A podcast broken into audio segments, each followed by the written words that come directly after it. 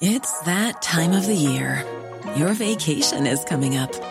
You can already hear the beach waves, feel the warm breeze, relax, and think about work. You really, really want it all to work out while you're away. Monday.com gives you and the team that peace of mind. When all work is on one platform and everyone's in sync, things just flow wherever you are. Tap the banner to go to Monday.com. Many of us have those stubborn pounds that seem impossible to lose, no matter how good we eat or how hard we work out. My solution is PlushCare. PlushCare is a leading telehealth provider with doctors who are there for you day and night to partner with you in your weight loss journey. They can prescribe FDA-approved weight loss medications like Wagovi and Zepbound for those who qualify. Plus, they accept most insurance plans. To get started, visit plushcare.com slash weight loss. That's plushcare.com slash weight loss.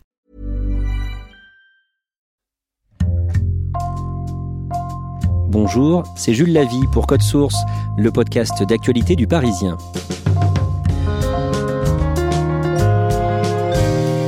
C'est une information qui a fait, au sens propre, le tour de la planète. Le canal de Suez, l'un des axes majeurs du trafic maritime mondial, est resté bloqué près d'une semaine fin mars à cause d'un cargo échoué et les conséquences se sont chiffrées en milliards d'euros.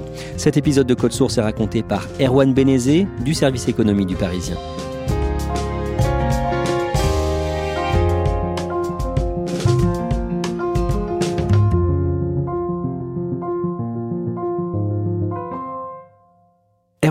Où se trouve le canal de Suez en Égypte. Il coupe le pays. Euh, sur son côté oriental, c'est le Sinaï, et euh, sur le côté occidental, c'est euh, une région un peu plus verdoyante, puisque le Nil coule un peu plus loin à l'ouest. C'est un endroit extrêmement désertique. Le plus impressionnant, c'est les images satellites, parce que on dirait presque un ruisseau, une rigole, tellement c'est fin, puisque ça fait 193 kilomètres de long, mais en revanche seulement 300 mètres de large et 22 mètres de profondeur. Donc c'est très très très étroit. Donc c'est un axe important d'un mot?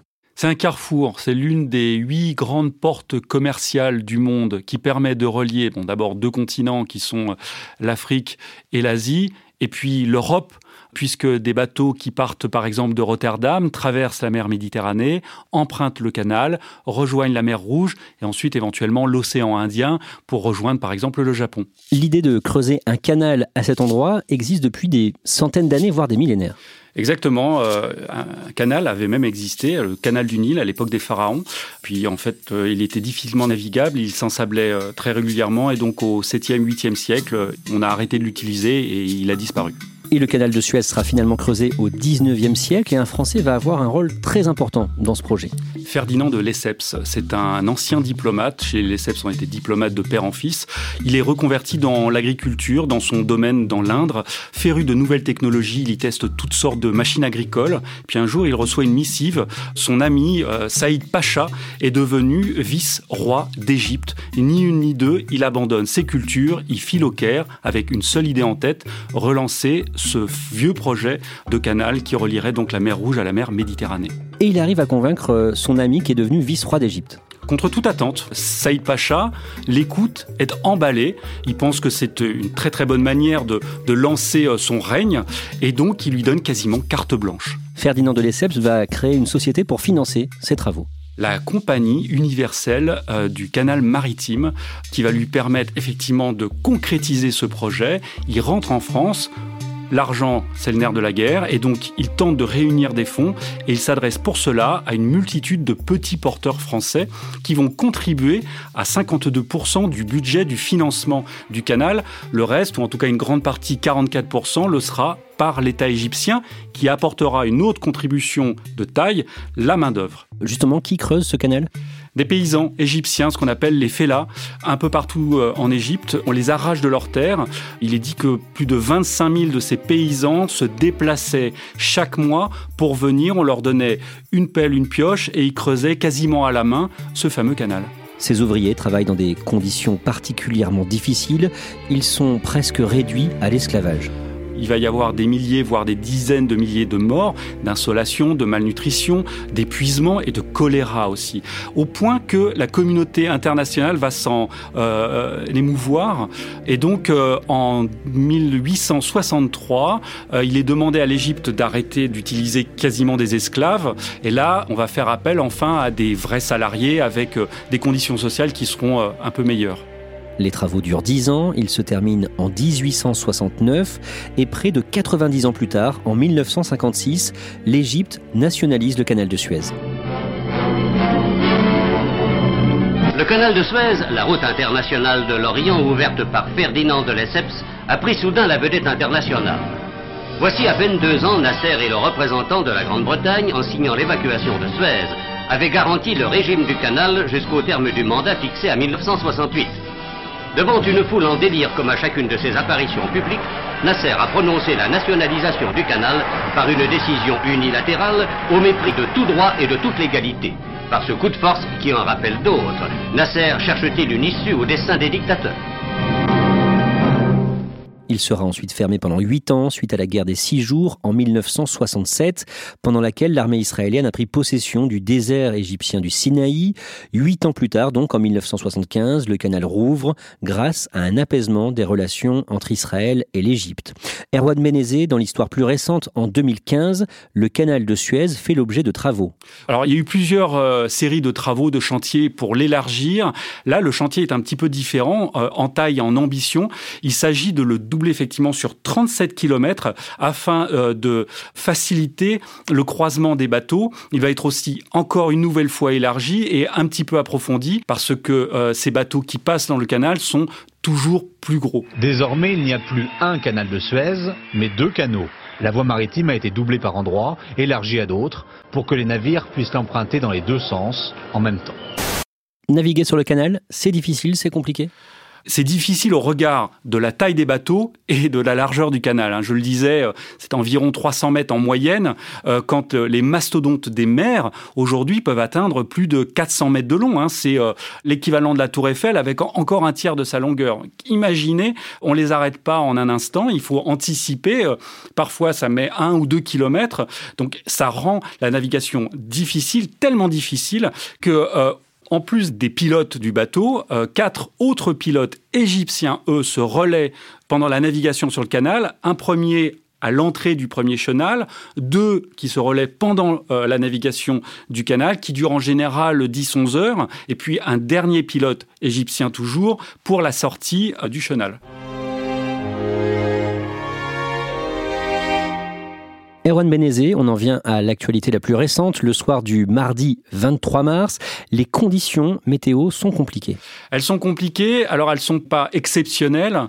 Il faut savoir que dans cette région souffle un vent qu'on appelle le Kamsin. C'est un vent qui souffle pendant 50 euh, jours et qui vient d'Afrique du Nord, très chaud, qui charrie beaucoup de poussière et de sable avec des rafales qui peuvent atteindre 140 km heure. C'est ce qui se passe ce soir-là. On n'y voit rien parce qu'il y a de la poussière. En plus, faut savoir que sur ces bateaux-là, la cabine de pilotage est masquée par les containers et donc on navigue avec les instruments et une rafale plus forte que les autres aurait, j'utilise le conditionnel parce qu'aujourd'hui l'enquête n'a pas encore abouti, aurait poussé la proue de l'un de ces bateaux, l'Ever Given, donc c'est l'avant de ce bateau, l'aurait poussé vers la rive est du canal et cette proue se serait plantée littéralement dans le sable. Il est comment ce bateau, l'Ever Given? Il est absolument gigantesque. Il est grand comme trois terrains de foot, 400 mètres de long, 59 mètres de large et haut comme un immeuble de 20 étages. Et dès le lendemain matin, le mercredi 24 mars, l'autorité du canal de Suez, la SCA, communique. Le monde entier apprend qu'un seul bateau a bloqué tout le canal et que derrière et devant d'ailleurs dans les deux sens, plus aucun bateau ne peut passer. On n'en sait guère plus, on ne sait pas ce qui s'est passé. Est-ce que c'est uniquement les conditions météorologiques? Est-ce qu'il y a eu un problème technique, un problème de pilotage, une avarie moteur? On ne sait pas. Tout ce qu'on sait, c'est que tout le trafic à cet endroit-là est bloqué. C'est un gigantesque embouteillage qui a paralysé une des plus grandes autoroutes maritimes du monde.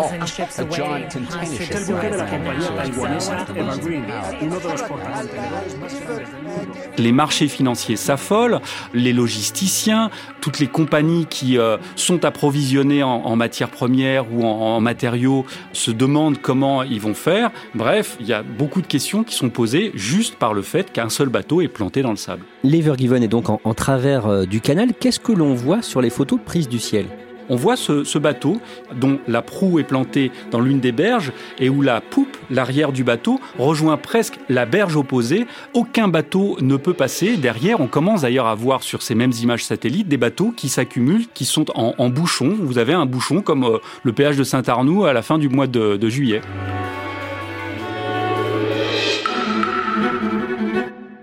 Qu'est-ce qu'il transporte?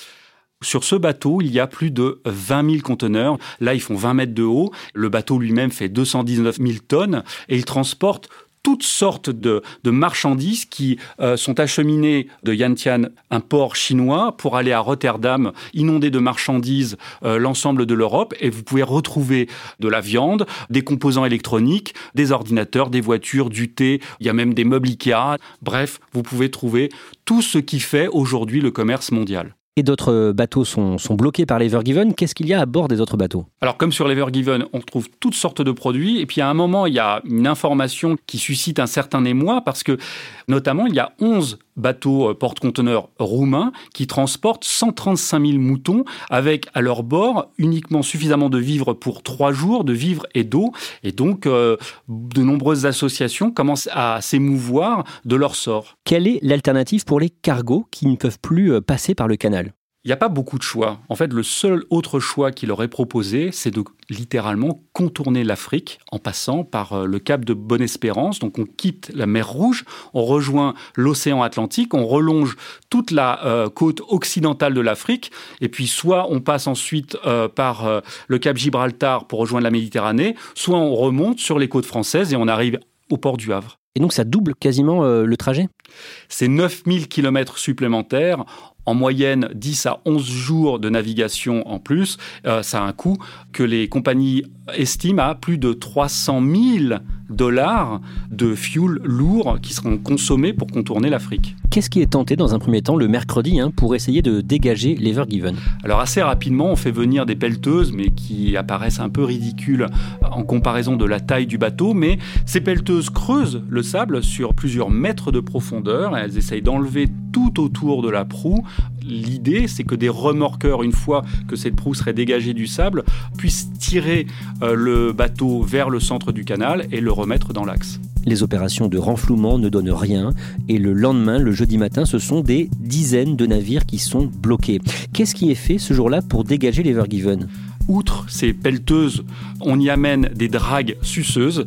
Ce sont des sortes d'énormes aspirateurs sur l'eau euh, avec des tuyaux qui vont jusqu'au fond, qui euh, enlèvent du sable. Le problème, c'est que cet endroit du canal est extrêmement rocheux et donc non seulement le bateau est ensablé, mais il est aussi littéralement encastré et donc ça rend les opérations encore plus difficiles. Ce jour-là, on apprend qu'une entreprise spécialisée dans les sauvetages en mer est attendue sur place. Smith Salvage.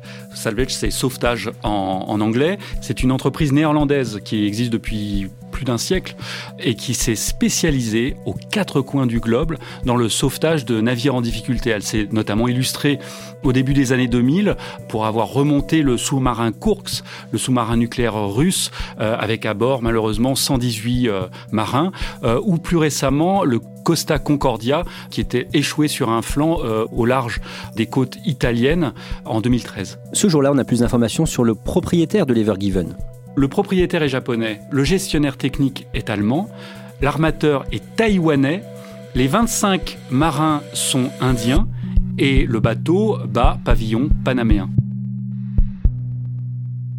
Le vendredi, la situation devient compliquée. Plus de 300 cargos sont en attente. De nouveaux bateaux remorqueurs viennent en renfort pour essayer de tirer l'Evergiven et plusieurs pays proposent leur aide. Et notamment les États-Unis et la Turquie. Alors, l'aide est bienvenue, mais elle ne sera finalement pas utilisée pour deux raisons principales. D'une part, c'est qu'il faudrait acheminer du matériel et ça prendrait beaucoup de temps. Et puis, il y a une question d'orgueil national. L'Égypte pense, espère pouvoir se tirer d'affaire toute seule. De son côté, la Russie en profite pour faire la promotion d'une autre route maritime possible. C'est ce que les Russes appellent la RMN, la route maritime du Nord, qui passe par l'Arctique et la Sibérie. Alors, il faut savoir que c'est une route qui, en général, ne peut être utilisée que quelques mois dans l'année entre le mois de juillet et le mois de décembre, et c'est que quelques dizaines de bateaux qui ne peuvent l'emprunter, parce que le reste du temps, c'est entièrement gelé. Et malheureusement, avec le réchauffement climatique, cette route pourrait être de plus en plus utilisée, occasionnant en revanche de graves problèmes de pollution et donc des problèmes écologiques. Les Russes profitent de cet incident dans le canal de Suez pour rappeler que cette route permettrait aux bateaux d'économiser euh, des jours de navigation. Quand les bateaux passaient par le cap de Bonne-Espérance, c'était en moyenne 26 jours de navigation. Par le canal de Suez, c'est 19 jours. Par la RMN, la route maritime du Nord, on ramènerait cette durée de navigation à une dizaine de jours seulement. Erwan Benezé, depuis le mercredi, le blocage du canal de Suez a des répercussions sur les marchés financiers, notamment sur les cours du pétrole. Dès le mercredi, euh, que ce soit le Brent en mer du Nord ou le WTI euh, à New York, euh, ils ont pris 6% en une journée, ils sont redescendus le lendemain. Vendredi, puisque le problème n'était toujours pas résolu, que ça devenait de plus en plus compliqué, ils ont rebondi de 5,5%, et puis ça s'est stabilisé. Alors, certains médias se sont posés la question d'un risque de pénurie. C'est plus de la spéculation que d'un problème de pétrole d'approvisionnement, puisque seulement 2% de la consommation mondiale passe par le canal de Suez. Le samedi, la situation ne s'améliore pas. Après 4 jours de blocage, est-ce que l'on sait combien tout cela va coûter? Plusieurs compagnies d'assurance ont, ont fait leurs calculs. Il faut savoir que chaque jour, c'est 10 milliards de dollars de valeur de marchandises qui transitent par le canal de Suez. Donc à ce moment-là, la répercussion, c'est 10 milliards par jour sur le commerce mondial. Et pour l'Égypte, c'est entre 14 et 16 millions de dollars de devises en moins par jour. Le dimanche, est-ce que les opérations pour dégager l'Evergiven progressent? Malheureusement non. Malgré tous les efforts, rien n'y fait. Et donc finalement, la solution va venir d'un astre, la Lune on se met à compter sur la marée haute qui va arriver le lendemain, c'est la pleine lune, pour espérer pousser le bateau vers le haut et ensuite pouvoir le faire bouger. Et dès le lendemain, une opération de grande ampleur est lancée tous les bateaux se positionnent autour du Ever Given, avec quand même une idée en tête. Et là, ce sont les ingénieurs de Smith Salvage qui font très attention. Il faut coordonner les forces, à la fois la manière dont on tire et qu'on pousse le bateau avec la pression de la marée montante pour ne pas endommager la structure du bateau et que tout soit coordonné pour faire bouger le, le bateau. Et effectivement, dès lundi matin, on peut presque dire que le plus dur est fait puisqu'il s'est extrait de ce sol rocheux, de ce sable qui l'emprisonnait. Et donc ensuite, degré par degré, les remorqueurs tentent de remettre le bateau dans l'axe. Il bouge à un moment jusqu'à une trentaine de degrés, il se restabilise et puis finalement, il va pouvoir s'éloigner de la rive et se remettre parallèle aux rives du canal. Cette image qui va faire le tour du monde, ça bouge du côté du navire qui bloque le canal de Suez depuis près d'une semaine. Le porte-conteneur a été remis dans la bonne direction. Et l'information est donnée dans le monde entier par l'agence France Presse à 15h24 précise, heure de Paris. Le bateau est à nouveau à flot, est au milieu du canal. Alors on ne redémarre pas les moteurs parce qu'il va y avoir pléthore d'examens techniques à faire. Et partout dans le monde, on peut voir ces images de ce mastodonte remorqué par un, petit bateau. On le voit finalement reprendre sa route.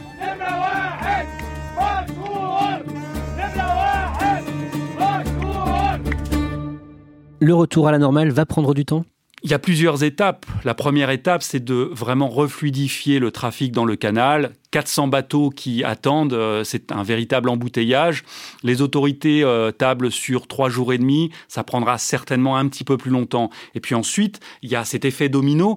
Tous ces bateaux qui vont pouvoir réemprunter le canal vont ensuite arriver dans les ports, les ports de Marseille ou du Havre, et là, il risque d'y avoir également congestion. Vous nous parliez tout à l'heure des 135 000 moutons bloqués sur des navires roumains. Est-ce qu'on sait ce qu'ils sont devenus? Ce qu'on sait, c'est que des organisations, des ONG internationales ont demandé à ce que ces bateaux-là soient priorisés et qu'ils puissent passer euh, le plus rapidement possible. Ça a été refusé. Erwan Benezé, qu'est-ce que cette histoire a mis en lumière? On le sait tous aujourd'hui, euh, il y a une interdépendance entre euh, les différentes zones du monde. Au-delà de ça, la mondialisation aussi a fait que dans cette histoire, on a appris que vous aviez euh, des planches de chêne françaises qui étaient parties en Chine pour être euh, conditionnées et puis qui revenaient ensuite euh, en France. Ça n'a pas beaucoup de sens. L'autre enseignement, c'est le principe du flux tendu. On fait plus de stock aujourd'hui. Pourquoi? Parce que le stock, ça coûte extrêmement cher et qu'on tente de réduire les coûts au maximum. Le problème, c'est que le moindre grain de sable, bon là c'était plutôt une tempête de sable hein, qui bloque un bateau et donc euh, tout un canal, c'est euh, toute l'économie mondiale qui se retrouve enlisée.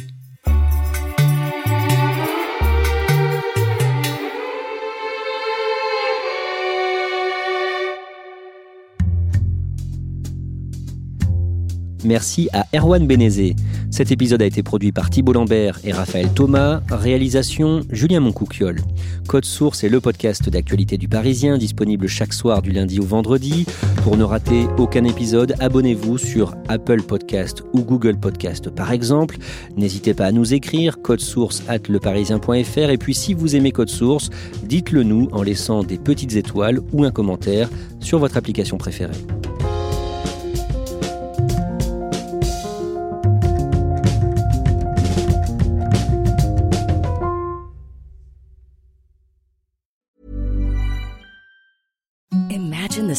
Softest sheets you've ever felt. Now imagine them getting even softer over time. That's what you'll feel with Bowl and Branch's organic cotton sheets. In a recent customer survey, 96% replied that Bowl and Branch sheets get softer with every wash. Start getting your best night's sleep in these sheets that get softer and softer for years to come. Try their sheets with a 30-night guarantee. Plus, get 15% off your first order at bowlandbranch.com. Code BUTTERY. Exclusions apply. See site for details. Hi, I'm Daniel, founder of Pretty Litter. Did you know cats tend to hide symptoms of sickness and pain? I learned this the hard way after losing my cat, Gingy. So I created Pretty Litter, a health monitoring litter that helps detect early signs of illness by changing colors, saving you money and potentially your cat's life. Pretty Litter is veterinarian developed, and it's the easiest way to keep tabs on your fur baby's health right at home. Go to prettylitter.com and use code ACAST for 20% off your first order and a free cat toy. Terms and conditions apply. See site for details.